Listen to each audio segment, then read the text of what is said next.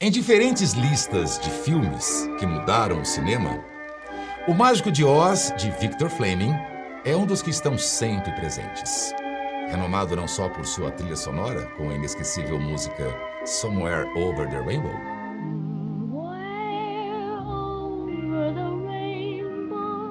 o filme é lembrado pelo uso inovador do Technicolor para levar o espectador de um Kansas sépia para o colorido mundo de Oz. Inspirado pelo sucesso avassalador de A Branca de Neve, de 1937, o cofundador da Metro Goldwyn Mayer, Lois B. Mayer, buscava fazer uma fantasia tão impactante quanto a de Walt Disney. Em 1938, o estúdio comprou os direitos do romance infantil de Frank Baum. E no ano seguinte, a vívida adaptação alavancou o cinema para um futuro promissor, onde o fantástico poderia ser igualado à própria realidade. Interpretada por Judy Garland, a história segue a viagem da camponesa Dorothy Gale e seu cachorro Totó para a mágica terra de Oz, após um tornado levantar sua casa pelos ares.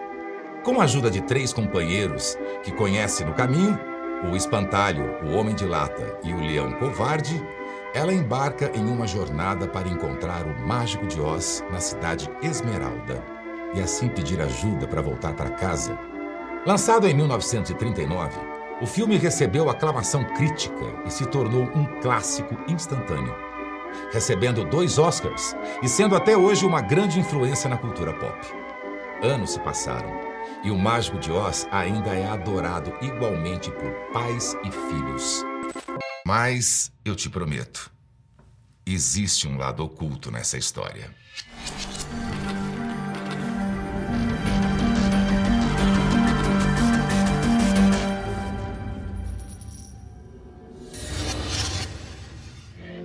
Are you ready now?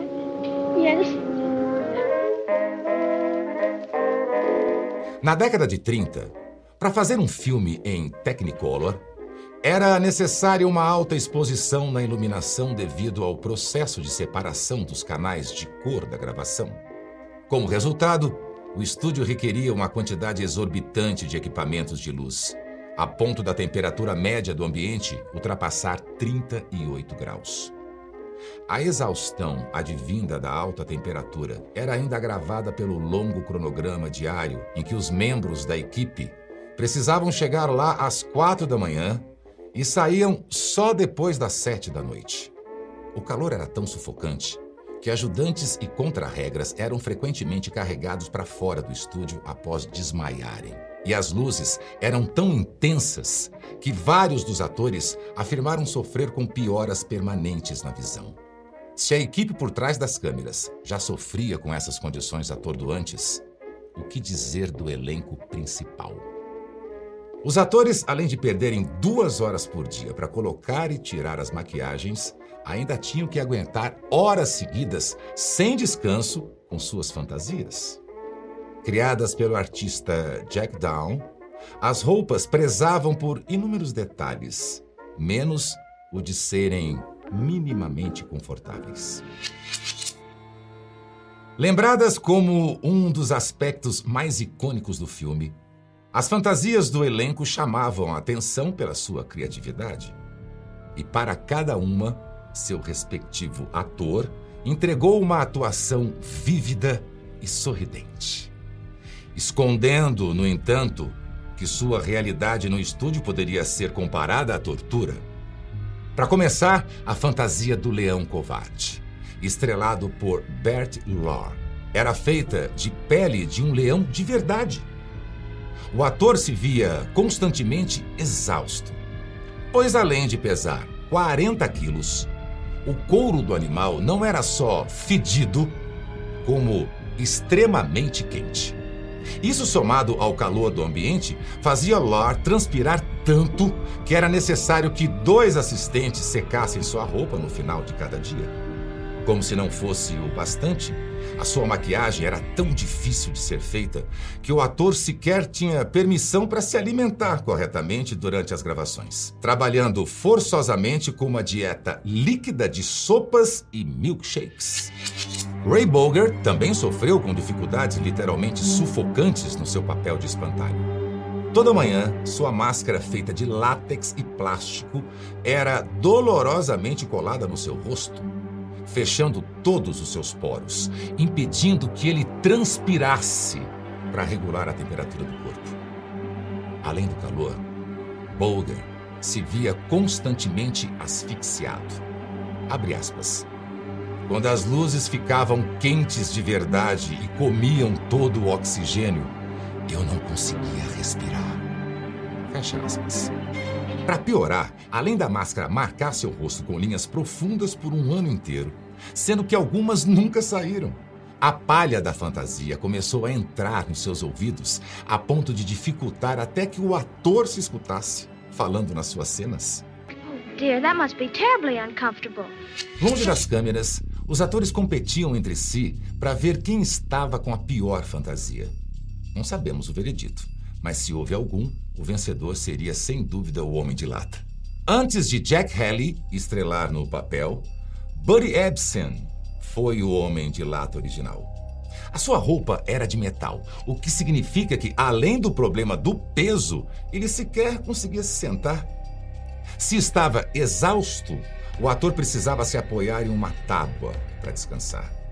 Todo esse esforço durou pouco mais de uma semana, pois no nono dia, vivendo o personagem, Ebsen foi hospitalizado após contrair intoxicação por alumínio, devido ao pó que passavam em seu rosto, que passou a cobrir os seus pulmões, quase o sufocando. Mesmo incapacitado, na cama do hospital, o estúdio não tinha tempo para empatia. O produtor Mervyn Leroy ligava repetidamente demandando que ele voltasse ao trabalho, ameaçando demiti-lo. Quando não cumpriu a demanda, após duas semanas, Ebsen foi substituído e assim, além de perder o único papel memorável da sua carreira, ele saiu do mundo de Oz somente com uma bronquite crônica. No seu lugar, Jack Haley não só lidou com os mesmos problemas da roupa de metal, como acabou com uma severa infecção no olho após aplicarem uma nova maquiagem de alumínio, dessa vez em pasta. Mas não foram só os heróis que sofreram nessa história. Do outro lado de Oz, nenhuma maquiagem foi tão terrível quanto a da bruxa malvada do Oeste. Dos personagens deste clássico, a bruxa, com sua vassoura e risada maléfica, tornou-se um ícone não só no cinema, como também nos palcos do teatro e na cultura popular. Mas o papel da bruxa para a atriz Margaret Hamilton foi longe do luxuoso, uma vez que sua maquiagem verde era à base de cobre, que é extremamente tóxico e que não pode ser ingerido, mesmo cobrindo até os seus lábios. Nas filmagens, a atriz não podia tocar em absolutamente nenhum lugar, pois deixaria manchas. E assim como o leão, ela só poderia se alimentar com uma dieta líquida por canudos. No início da narrativa, a personagem entra e sai de cena por uma explosão de fumaça e fogo. Uma vez que os anos 30 ainda estavam longe de ter os efeitos especiais de hoje, era necessário que essa pirotecnia acontecesse de verdade. A primeira tentativa foi um sucesso, mas por segurança, o diretor pediu que refizessem a cena outras vezes. Na quarta, o alçapão onde Hamilton deveria cair não abriu, e a explosão foi diretamente na sua direção, fazendo ela parar em um hospital com queimaduras de terceiro grau nas mãos e de segundo grau no rosto. No caminho, os paramédicos usaram álcool para tirar a maquiagem de sua pele queimada, o que só causou ainda mais agonia nesse momento. I ended up with uh, my hat and broom catching fire and uh, quite a burn on my hand and somewhat on my face. It had all come off. It was it was um, green paint and there's copper in it and copper eats right into your skin. And so they had to get it off otherwise I would have had a pot, a face full of potholes, I think.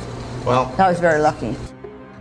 Margaret Hamilton passou um mês e meio no hospital e voltou para o estúdio.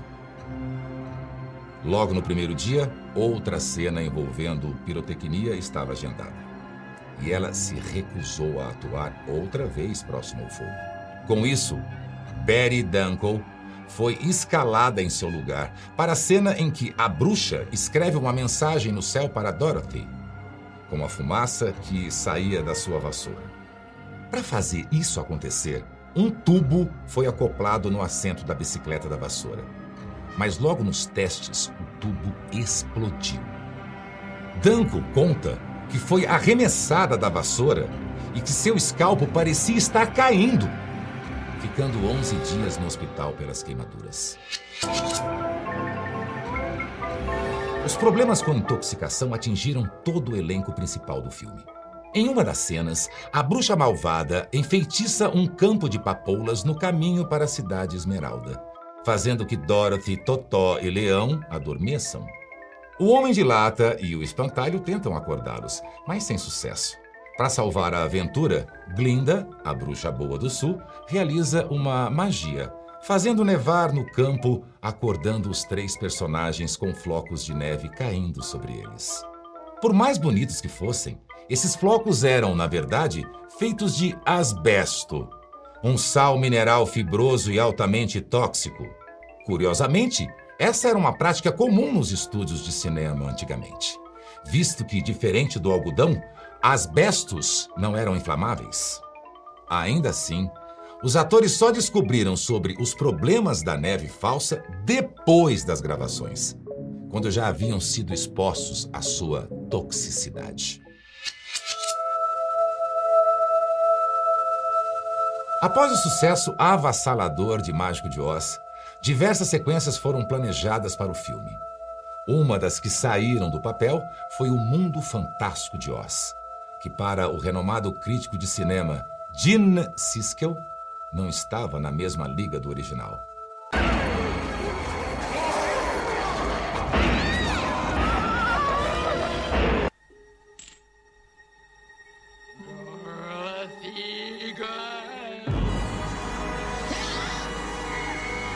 O novo filme não era um musical, assustava as crianças e, o mais importante, não estrelava Judy Garland. Apesar de existirem contradições, um consenso entre os críticos é que, sem ela, o mundo de Oz não era tão fantástico assim.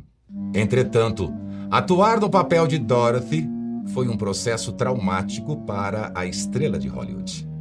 O tratamento que Garland recebia no estúdio, sem dúvida, renderia em uma vultosa ação judicial caso tivesse ocorrido na indústria contemporânea. Toto? Mesmo tendo somente 16 anos, os diretores não estavam satisfeitos com sua aparência, preferindo que ela parecesse ainda mais nova. Buscando deixá-la parecida com a atriz mirim Shirley Temple, a direção forçou Garland a perder 6 quilos, usar um espartilho extremamente apertado e se limitar a uma dieta de somente café puro, sopa de galinha e queijo. Para manter seu apetite controlado, ela precisava fumar, chegando a quantidades estarrecedoras de quatro maços por dia, o equivalente a 80 cigarros. Louis Mayer chegou a ponto de contratar pessoas para vigiar se Garland estava seguindo sua dieta. Caso descobrisse que ela tinha escapado para tomar até um milkshake, Mayer a obrigava a tomar pílulas de dieta para acelerá-la e reduzir o seu apetite. Tão assustador quanto sua dieta era o tratamento que a atriz recebia no estúdio. Longe das câmeras, Garland sofria bullying de todas as co-estrelas e atores, que não aceitavam que uma garotinha fosse a estrela principal. A única pessoa amigável era Margaret, ironicamente, a bruxa malvada. Até os executivos da MGM tratavam Garland mal, a ponto de se referir a ela como a porquinha gorda de trança. Insulto esse que marcou profundamente a atriz. Os maus tratos, no entanto, não se limitavam a palavras. Enquanto filmavam a famosa cena de Dorothy dando um tapa para afastar o leão que provocava seus amigos na floresta, Garland não conseguia parar de rir. Segundo o livro Victor Fleming, An American Movie Master, o diretor puxou a atriz para o canto e subitamente deu um tapa no seu rosto, dizendo que ela deveria voltar lá e trabalhar. Ainda pior é o relato de Sid Luft, o ex-marido de Garland, que contou em seu livro biográfico Judy and I que os atores dos Mudkins, os anões que Dorothy conhece quando chega em Oz, chegaram a molestar a atriz. Eles faziam a vida de Judy miserável no estúdio, colocando suas mãos por debaixo do vestido dela. Os homens tinham 40 anos ou mais. Para complementar, os atores do filme recebiam salários completamente desproporcionais ao seu trabalho. Terry, o cachorro que estrelou Totó, recebia 125 dólares por semana, enquanto os anões eram pagos somente com 50. E dentre o elenco principal era justamente a protagonista, Judy Garland, quem recebia o menor salário, fazendo 500 dólares por semana, enquanto os outros atores recebiam por volta de 3 mil dólares. Ainda mais revoltante é descobrir na biografia de Garland que, por incentivo da sua própria mãe, ela foi forçada a tomar PEP pills, pílulas com fortíssimos estimulantes, incluindo a metanfetamina, como uma forma de ajudá-la a entregar, abre aspas, uma atuação energética, fecha aspas. Durante os anos de gravação, a MGM prescreveu ainda mais pílulas para a atriz, buscando controlar arbitrariamente o seu peso e disposição para que pudéssemos trabalhar por 72 horas seguidas, como contou Garrett. Infelizmente, essa decisão não ocorreu sem consequências, pois o uso de drogas seria um mal que afetaria toda a vida da atriz, até sua morte.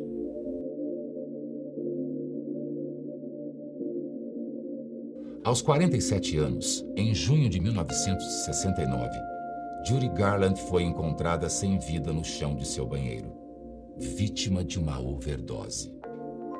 E o público americano, incapaz de aceitar que aquela Dorothy tinha falecido assim, só tinha o mágico de Oz a quem culpar.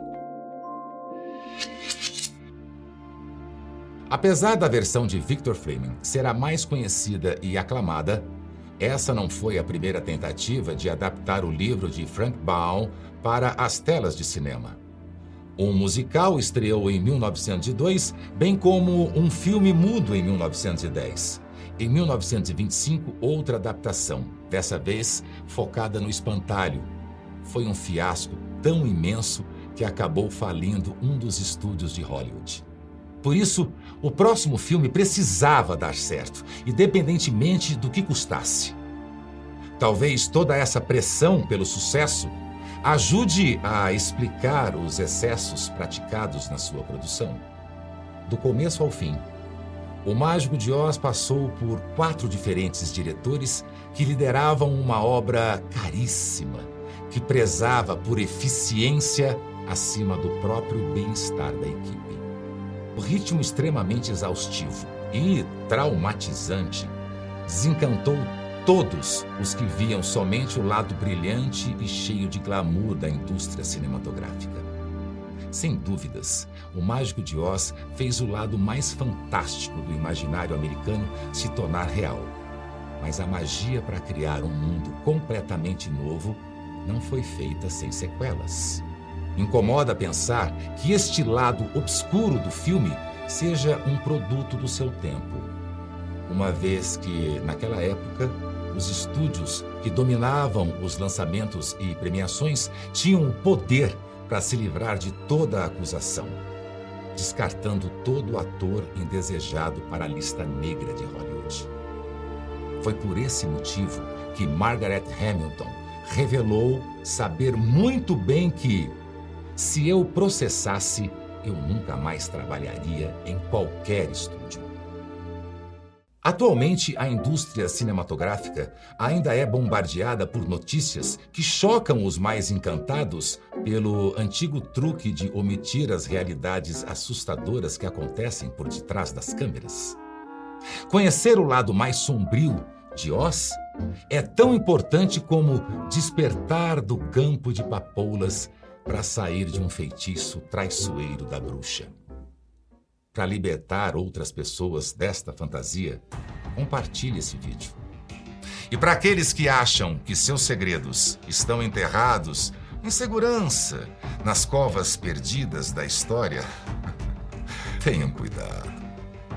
Pois existem três coisas que não podem ser escondidas por muito tempo: o sol, a lua e as faces ocultas que eu vou revelar.